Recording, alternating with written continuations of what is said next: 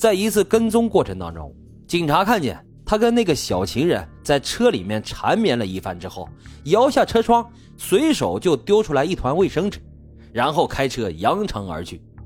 尾随其后的警察也顾不上恶心了，赶紧戴上手套，把那团还沾着黏黏糊糊液体的纸团就给捡了起来，装到了证物袋中，火速送往实验室进行化验。结果是令人振奋的，这份样本和吴家姐姐体内提取到的凶手 DNA 完全吻合，也和另外一起强奸案受害人身体里留下的体液完全匹配。有了这份如山的铁证。警方迅速逮捕了卡梅隆，并对他提起包括一级谋杀在内的十一项起诉。至此，时隔近七个月的吴家姐妹奸杀案终于告破。面对警方手里的 DNA 证据，凶手几乎没怎么犹豫就承认了自己的罪行，但是却对犯罪动机是缄口不言，更对自己为何要针对年轻的亚裔女性保持沉默。唯一可能的理由啊。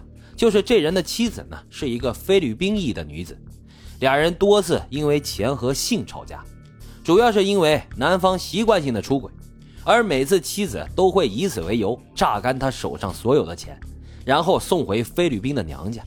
可能就是对妻子这种爱恨交织，让他对同样来自亚洲的女人，又有身体上的迷恋，又有精神上的痛恨，也造成了他扭曲的变态心理。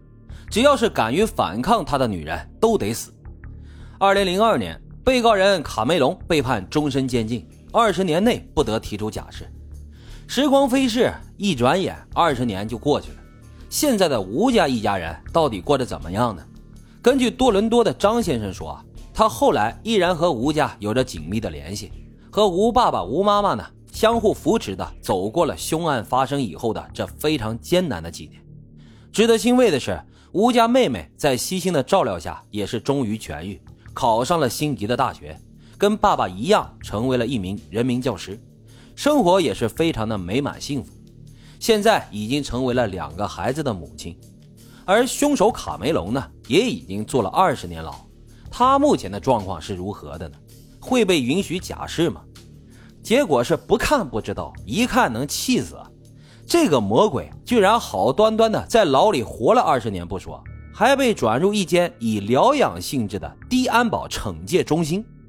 这个惩戒中心风景宜人，设施高端，别说是高墙电网了，就连里面住的人都完全不受约束，每天是想出门就出门，只要不出方圆几十公里那个大圈你愿意跑马都没问题。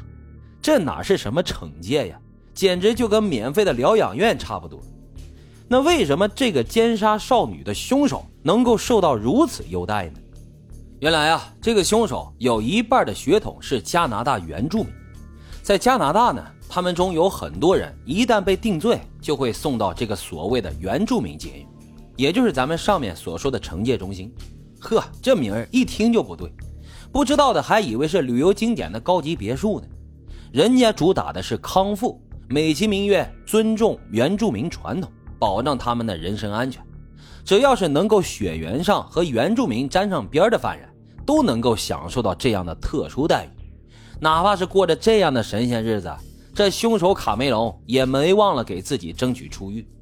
早在去年十月份，他就开始要求要进行心理测试，并且请了律师给他准备假释材料。但是心理评估显示，此人出狱以后的犯案可能处于中级到低级之间。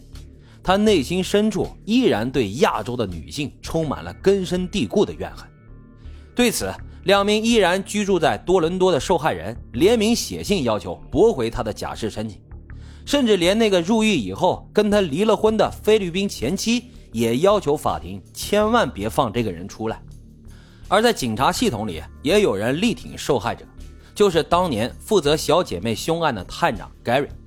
他是多伦多警局最资深的重案组成员之一，服役超过了二十二年，直到二零一九年才正式退休。尽管已经过去二十年了，他对当年的案子依然是记忆犹新，而且这也是他从警生涯当中遇到过最血腥、最残忍也最无人性的一起凶案了。在他看来，女性所能经历的最大恐惧，莫过于半夜醒来，看到一个蒙面的陌生男子站在床前，对她进行武力施暴。就凭这一点，他也绝对不能让这个恶魔走出监狱。